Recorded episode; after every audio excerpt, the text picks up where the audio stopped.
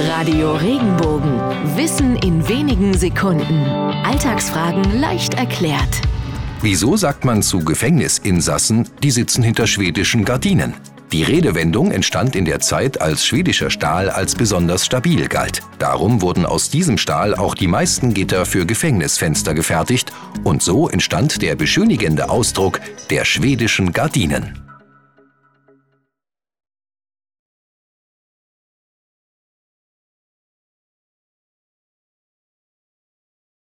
Wenn dir der Podcast gefallen hat, bewerte ihn bitte auf iTunes und schreib vielleicht einen Kommentar. Das hilft uns sichtbarer zu sein und den Podcast bekannter zu machen. Dankeschön.